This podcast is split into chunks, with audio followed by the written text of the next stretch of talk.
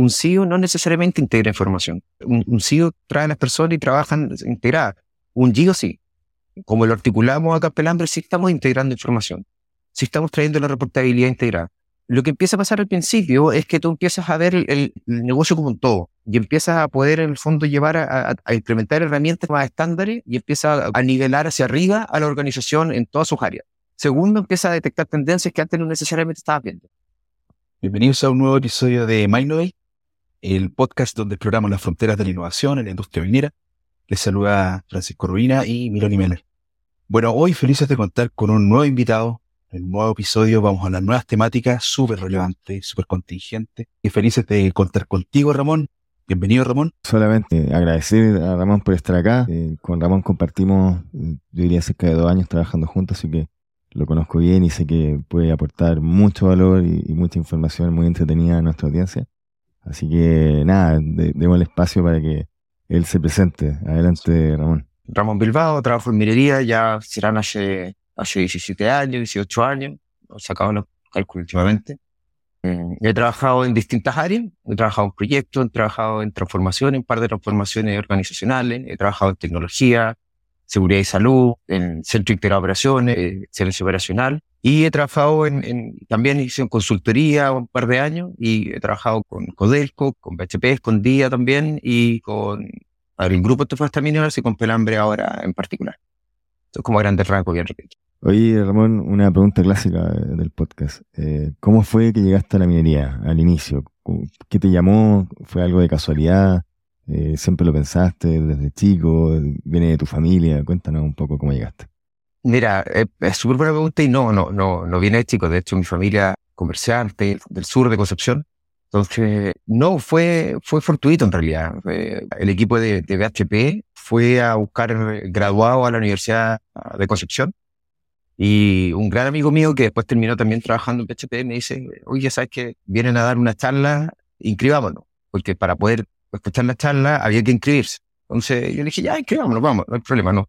Yo estaba terminando mi, mi magíster, entonces ya estaba empezando a abrirme como la posibilidad de, de antes no estaba buscando pega.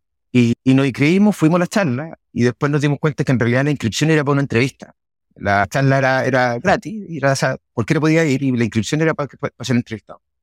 Y ahí es donde me entrevisté, empecé como, como a entender un poquitito más lo que estaba pasando y, y nada, después pasó, fue, fue, un proceso que duró como ocho meses más o menos, donde de repente pasar, podía pasar tres meses sin, sin saber nada y como yo todavía estaba terminando mi tesis, no, no estaba tampoco apurado por encontrar trabajo. Y finalmente me llaman a un par de entrevistas, me dicen que quedé, yo pedí más tiempo porque necesitaba terminar la tesis, si no, no, no lo iba a terminar, era fijo que no lo iba a terminar. Y ya luego de eso me fui a, trabajar a, a, Minera Escondida directamente y partí en, el área de, TICA, o en ese entonces se llama SIT, era como Sistema de Información y Telecomunicación, algo así. Y ahí partí en Escondida por allá por el 2007, por ahí. Y tú efectivamente eres, eres ingeniero civil eh, informático, que de repente la gente tampoco tiene en su cabeza que alguien con ese perfil eh, pueda entrar directamente a la minería, así que igual bien entretenido. De hecho, esa, esa de hecho así fue, así fue que, que, al principio yo tomé esto con mucha ligereza. Güey.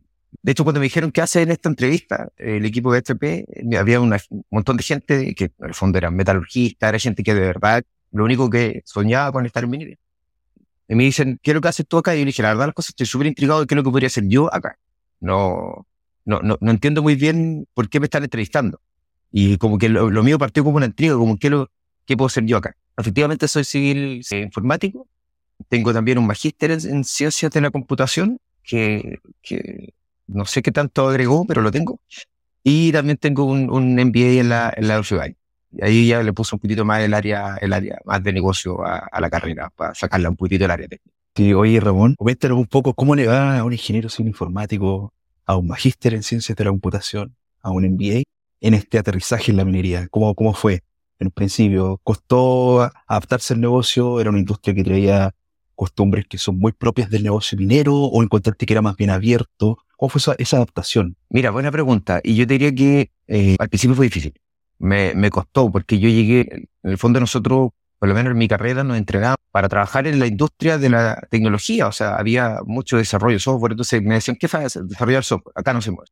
Ok, ¿qué más a hacer? Mira, a hacer esto, tampoco hacemos eso. Y al final, como que cuando terminé, esto fue la entrevista, esto fue real.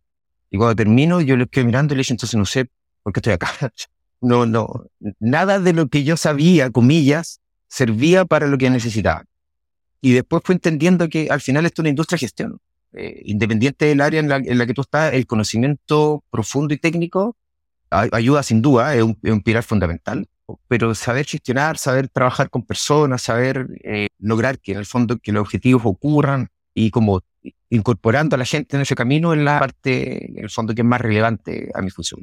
Hay, hay áreas en las cuales, en las cuales sin duda eh, la parte más técnica es importante, o sea, civil en, en, en mina, en el área eh, mina, o sea, es fundamental.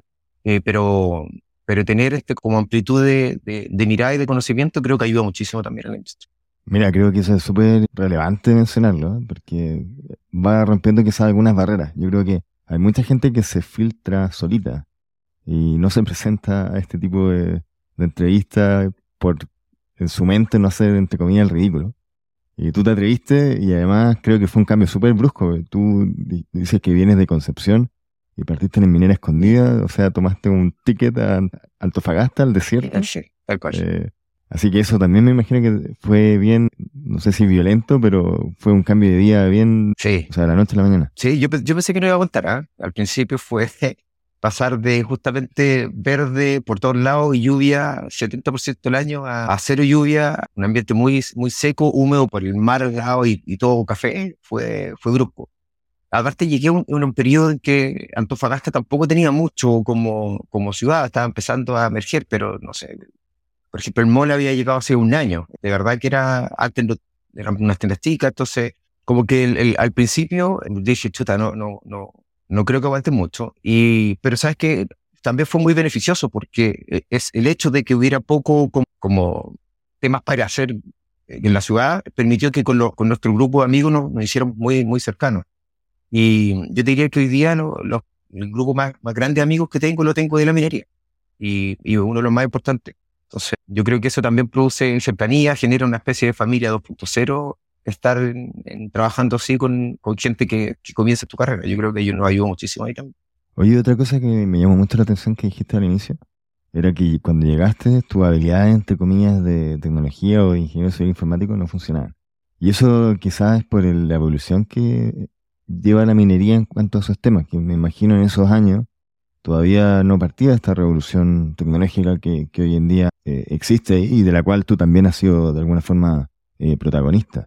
Eh, porque tú en tu trayectoria has liderado iniciativas de transformación digital y también organizacional en la industria. Entonces, ¿qué desafío has, has tenido al implementar estas transformaciones en, en la industria, en una que tú mismo mencionas que cuando partiste nada de eso existía? Mira, buena pregunta también. Muy buena pregunta todas las transformaciones requieren algo, algo similar y es que la organización no está preparada para el cambio, es muy difícil que uno la pueda forzar.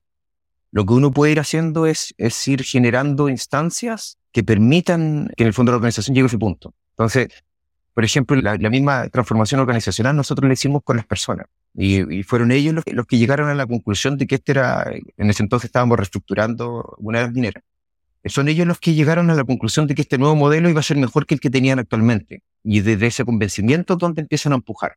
Eso junto a alguna, algunas gobernanzas que se tienen que establecer para que en el fondo darle cadencia. Eh, lo mismo con la transformación digital. Si la organización no está preparada o no lo comprende, es muy difícil que lo quieran aceptar y adoptar. Y cuando estamos de repente trabajando con gente que justamente no ha trabajado nunca con, con tecnología, ese romper esa, ese paradigma es un poco, un poco duro y por eso es que todas estas transformaciones requieren trabajar con la gente directamente. ¿ya? O sea, hacerlo desde un escritorio, eh, por lo menos en minería y mi experiencia, no funciona. Esto tiene que ser con las personas, tiene que ser en terreno, a pesar de que quizás es, es cliché escucharlo, siempre se dice lo mismo, pero de verdad que, he, experimentado dos tipos de transformaciones. He experimentado transformaciones desde el escritorio y he experimentado transformaciones en terreno. Y son completamente distintas y créeme que la segunda es mucho más sustentable y funciona, y la otra es mucho, es, mucho más difícil, requiere más involucramiento de arriba y la gente igual queda un poquitito más dañada en el sentido de que no les impusieron algo. En la otra están convencidos y, y ambos cambios son, son muy distintos. Oye Ramón, nosotros acá en, el podcast hemos tenido invitados que hemos conversado cosas similares y creo que hay una, una tendencia que es transversal. Y es que en este negocio, que el negocio minero, en un principio cuesta mucho ver el valor que esto puede aportar mediante implementación de tecnología, porque por lo general el negocio minero es un negocio en el que tú lo ves todo. O sea, tú vas con un camión de extracción que te está moviendo del orden de 400 toneladas, ves que el, camión va a capacidad colmada, que va a la planta, que está entrando al chancador, ves los procesos de combinación, o sea, todo digamos muy visual. La tecnología más bien es, no, es visual, es como comillas un intangible que va habilitando a lo largo del tiempo en base a toda la información que generamos con este negocio de tremendas dimensiones me imagino que esa adaptación también, hasta el día de hoy, te, cuesta entrar de repente y tratar de demostrar el valor que está aportando una tecnología, o eso más bien ha ido decantando. Tú que has estado en todo este viaje de adaptación del negocio, ¿cómo has visto ese tema de adopción? Mira, también me pone la pregunta, no lo he pensado. Yo te diría que, o sea, de que es difícil y complejo 100%. ¿ya? He visto distintos tipos, he visto tipos de, mira, o sea, que vamos a implementar esto y la gente lo va a ir viendo en la medida que vaya ocurriendo. Y he visto otro tipo donde donde se entregan resultados rápidos. Yo te diría que lo que he visto que funciona mejor es resultados rápidos. Y ahora mismo he visto, tengo un, compañero de trabajo que, que, trabaja en analítica, él está a cargo de analítica. Y, y yo creo que él ha sido muy exitoso en, cómo en, Pelambre ha ido implementando, implementando herramientas. Eh, y creo que lo, lo que lo caracteriza es justamente resultados rápidos. Y después se arregla lo que hay abajo. Pero, y, y siempre pensando en el negocio trabajando con el negocio. Yo creo que es posible, pero desafía, porque al final la tecnología requiere de ciertos puntos estructurales a implementar. O sea, tú, esto, yo siempre lo mostraba, lo mostraba cuando estábamos en la transformación con Camilo y lo, lo mostraba hace poco también cuando estábamos haciendo la transformación en términos de reportabilidad. Que esto es como una especie de, de iceberg, donde la gente lo único que ve es la parte que está sobre el mar, pero debajo es muy complejo todo lo que tiene que ocurrir para que eso funcione. Y en algunos casos, sobre todo cuando trabajamos en tecnología, pensamos que la parte de abajo hay que tenerla resuelta para que lo de arriba funcione. Y, y yo estoy, soy convencido de que hay que implementarlo de arriba y lo de abajo ir relegándolo en el camino. Y eso va a generar en, algunos casos no sea lo, perfecto enemigo lo bueno. Eh, el resultado que vamos a estar entregando quizás no es el más rápido, no es, no es el más confiable, pero por lo menos va a permitir tomar decisiones en una industria que se mueve por, por segundo y por minuto. ¿no? En, en minería, como es una industria o sea, no, no, no puede detenerse, eh, cada minuto cuenta.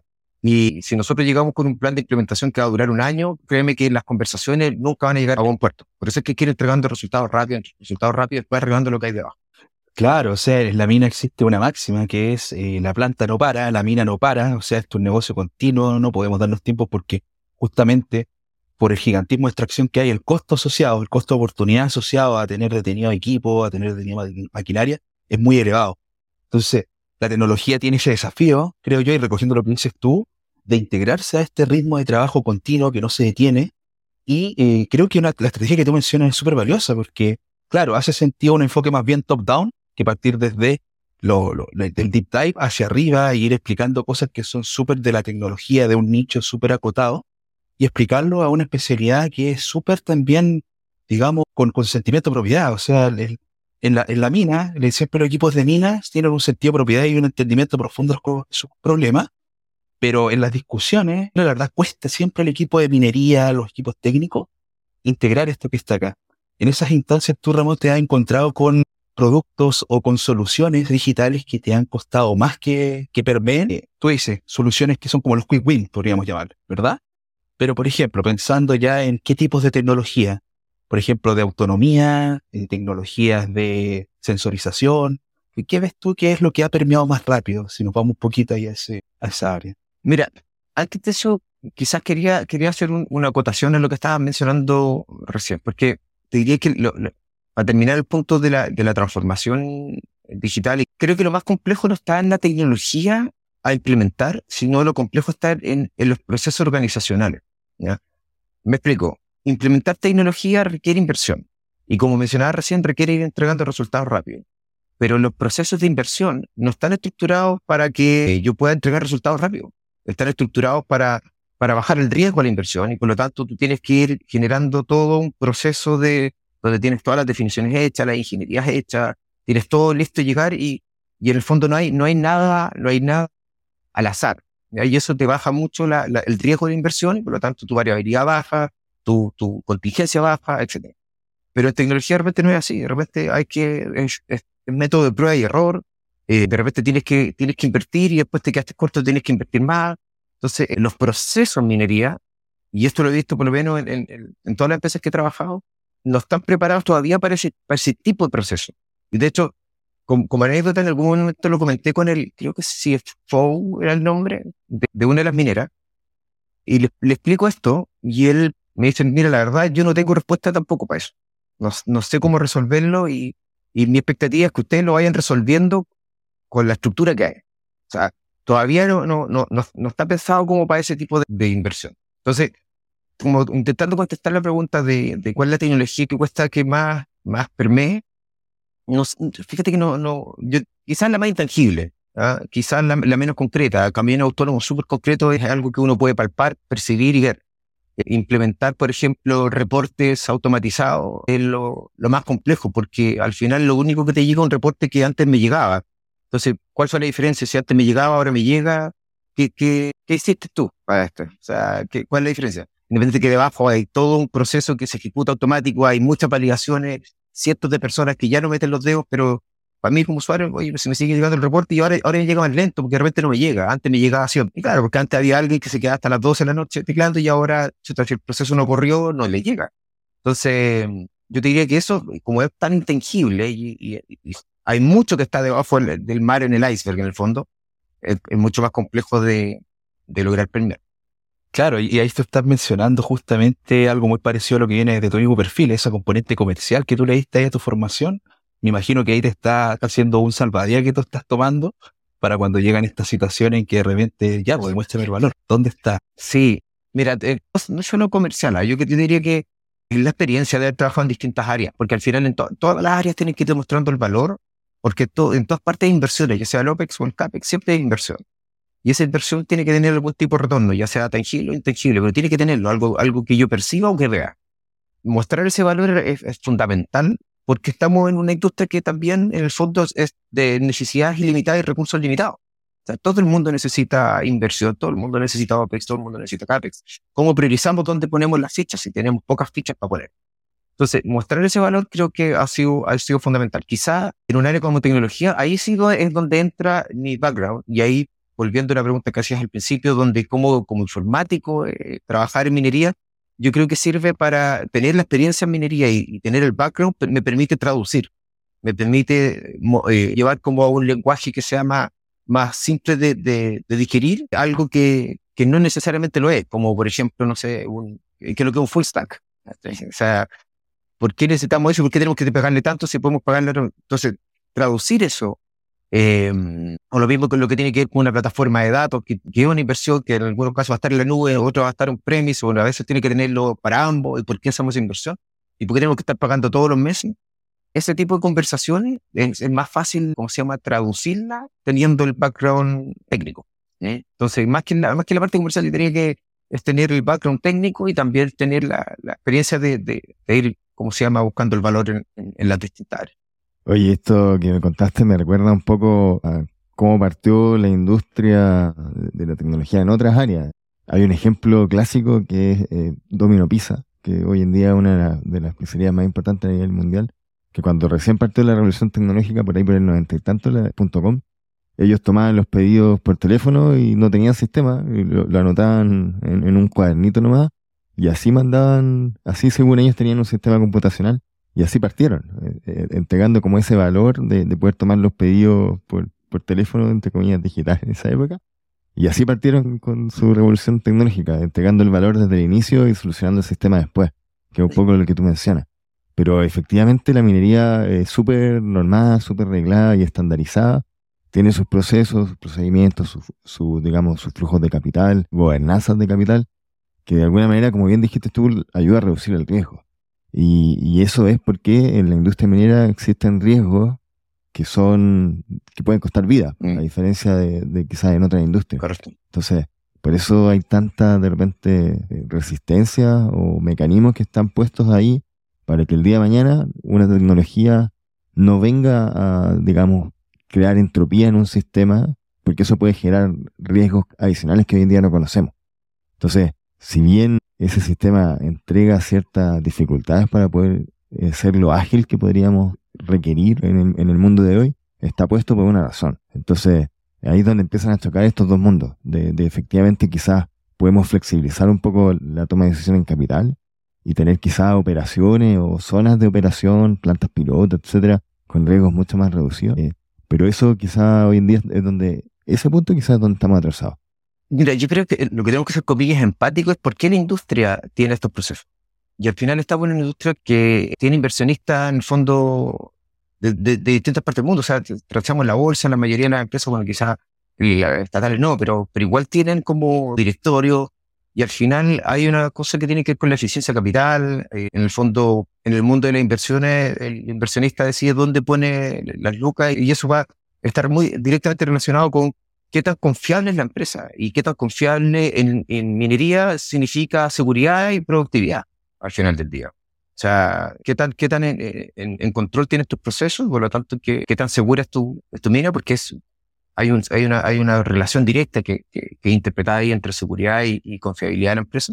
Y segundo, ¿qué tan confiables son tus promesas? O sea, si tú dices que te vas a gastar 20, te gastas 20 y no 10, sino, no 30. Y esas dos cosas es parte de, de en el fondo, del sistema en el, que operan todas las empresas. Entonces, es complejo decir, mira, ¿sabes qué? Destinemos 50 millones a algo que quizás te termine gastando 20 o te termine gastando 90, porque en el fondo el proceso no está estructurado para ello.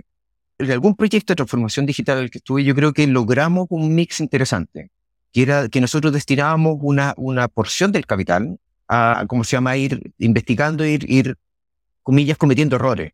Y, pero, pero esa porción de capital no era, no era significativa con respecto al capital completo. O sea, si estoy, tengo, no sé, una inversión de, de 10 millones de dólares, eso, 10%. Un millón de dólares se utiliza en, en, ir, en ir haciendo estas pruebas, y, etcétera. Y dentro de eso, dentro de esa, como, como comillas, caos o, o desestructuración que existe en el mundo de la tecnología, eh, que van creciendo rápidamente, es igual darle alguna estructura que permita hacer el seguimiento, de alguna forma u otra, aunque sea con, con entregas, con ciclos de iteración semanales, pero algo que permita ir, capturando si es que vamos avanzando, no de manera de decir, seguimos intentándolo por ese camino o lo dejamos de, lo dejamos hacer. Yo creo que esas dos cosas son las que, las que por lo menos en mi experiencia permiten unificar estos dos mundos. Tener una, una sección de un capital un porcentaje que, permita ir haciendo estas pruebas. Y segundo, tener igual algún tipo de seguimiento dentro de, este mundo más desestructurado que permita ir, ir, midiendo el avance en el, tiempo. Yo creo que eso ayuda. Sí, o sea, básicamente lo que tú estás ahí definiendo es que estamos hablando de un proceso de transformación, como estábamos hablando al principio, un proceso de transformación. Podríamos llamarle digital y con un apellido o un amigo súper cercano que es organizacional, tú lo mencionaste recién. Entonces, estamos hablando de un proceso de transformación. Y tú ahí, Ramón, has ido liderando todos esos procesos de transformación, pero también hay algunas áreas de tecnologías avanzadas que no sé si son áreas, pero son integración de áreas que hoy en minería están dando resultados que, digamos, está dando el, foco a una minería más inteligente que son los famosos centros integrados de operación, que ustedes los conocen o, los manejan, los difunden como los GIO. ¿Nos puedes ir contando un poquito más en qué consiste, Ramón? Y de ahí vamos haciendo el deep dive en eso.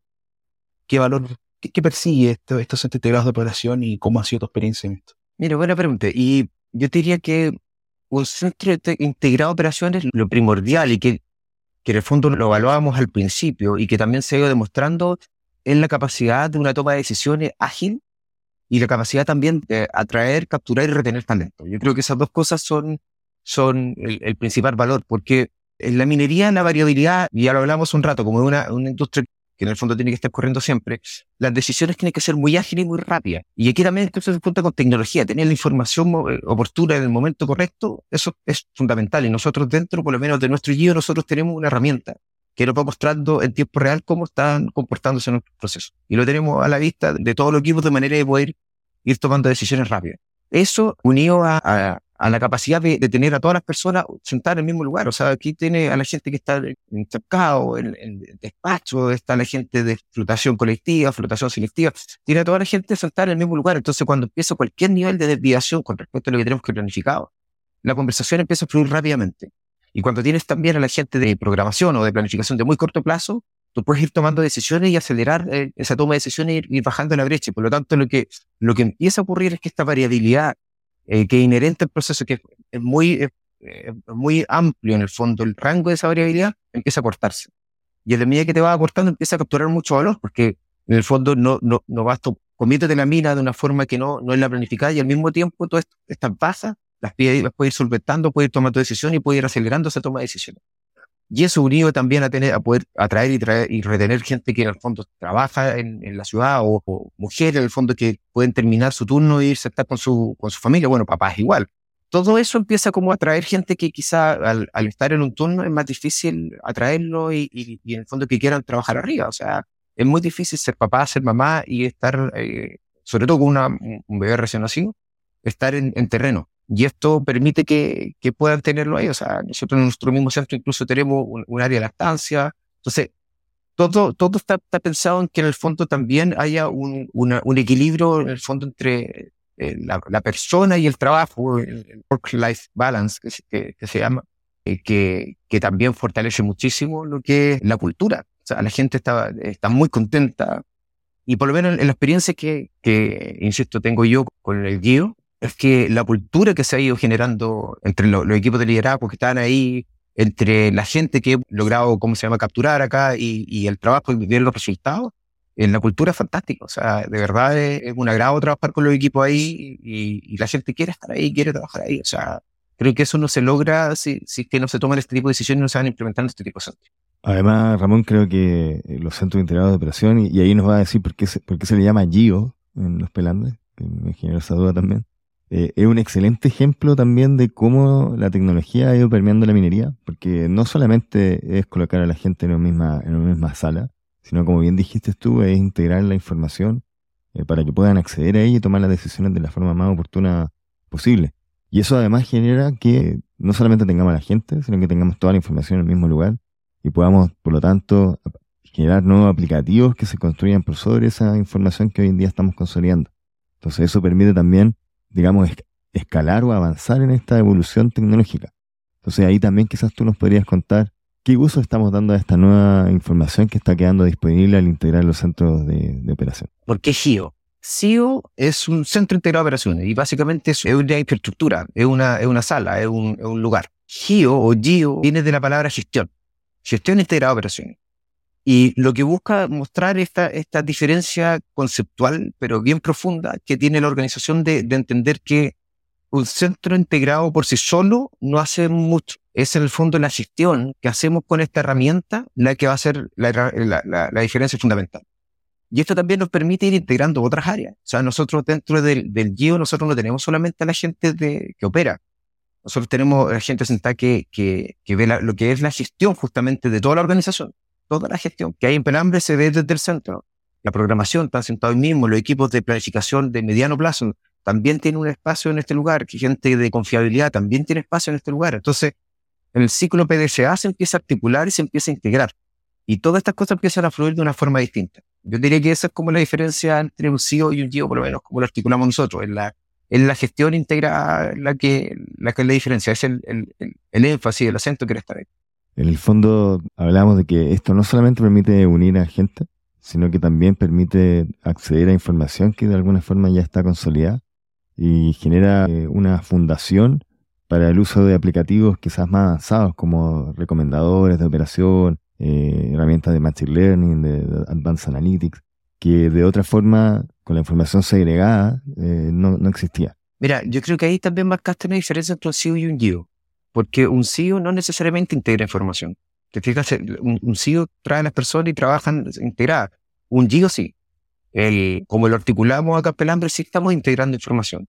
Sí estamos trayendo la reportabilidad integrada.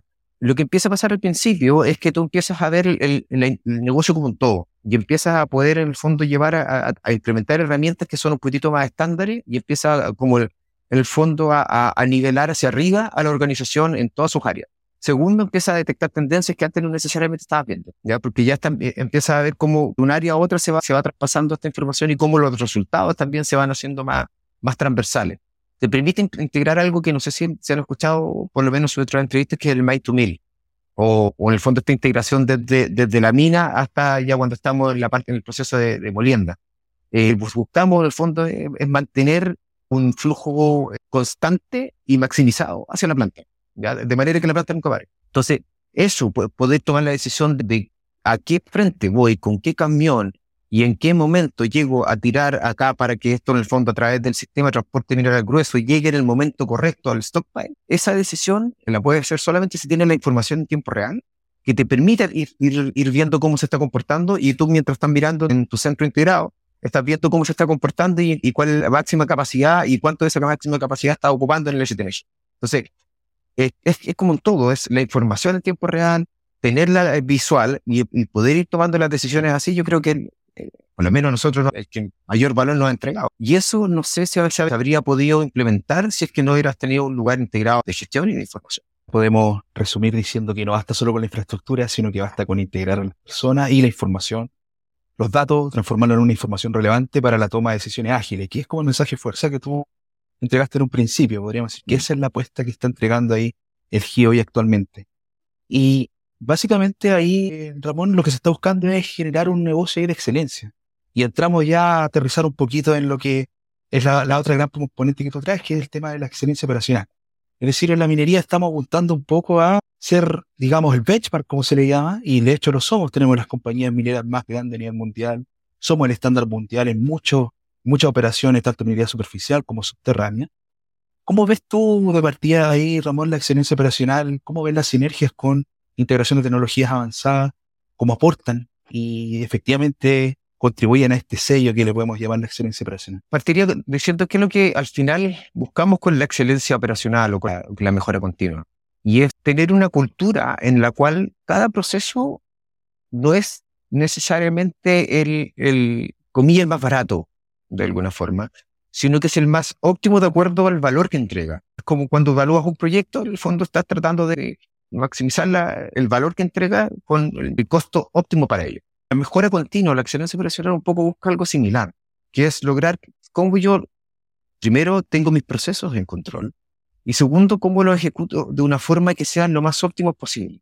Y ahí es volviendo a, lo que mencionaba también al principio, es donde cada persona es la que conoce mejor su proceso. Yo soy el que conozco mejor la forma en que yo realizo la tarea y para los equipos de excelencia operacional y un poquitito ahí donde me estoy articulando eh, ahora, es justamente cómo trabajamos con las personas el terreno para que desafiar el cómo se ejecuta el proceso con herramientas de manera que ellos digan, ah, mira, sabes que en realidad esto lo podría hacer de esta otra forma y al hacerlo de, este, de esta otra forma estoy siendo mucho más efectivo. Y eso, ¿qué es lo que genera la efectividad al final del día? Genera tiempo, libera tiempo para hacer gestión. O sea, nosotros, volviendo un poquito a lo que hablaba de gestión integrada y de, y de los, los, centros GEO, al principio estar generando reporte es, es, un tema que te puede tomar dos semanas en los cuales estás inmerso desarrollando información. Cuando tienes una herramienta que te permite automatizar parte de esa información, te libera tiempo para empezar a, detectar estas tendencias y a ver qué es lo que hay detrás de la información, que, los números te hablen en el fondo, que los datos te hablen.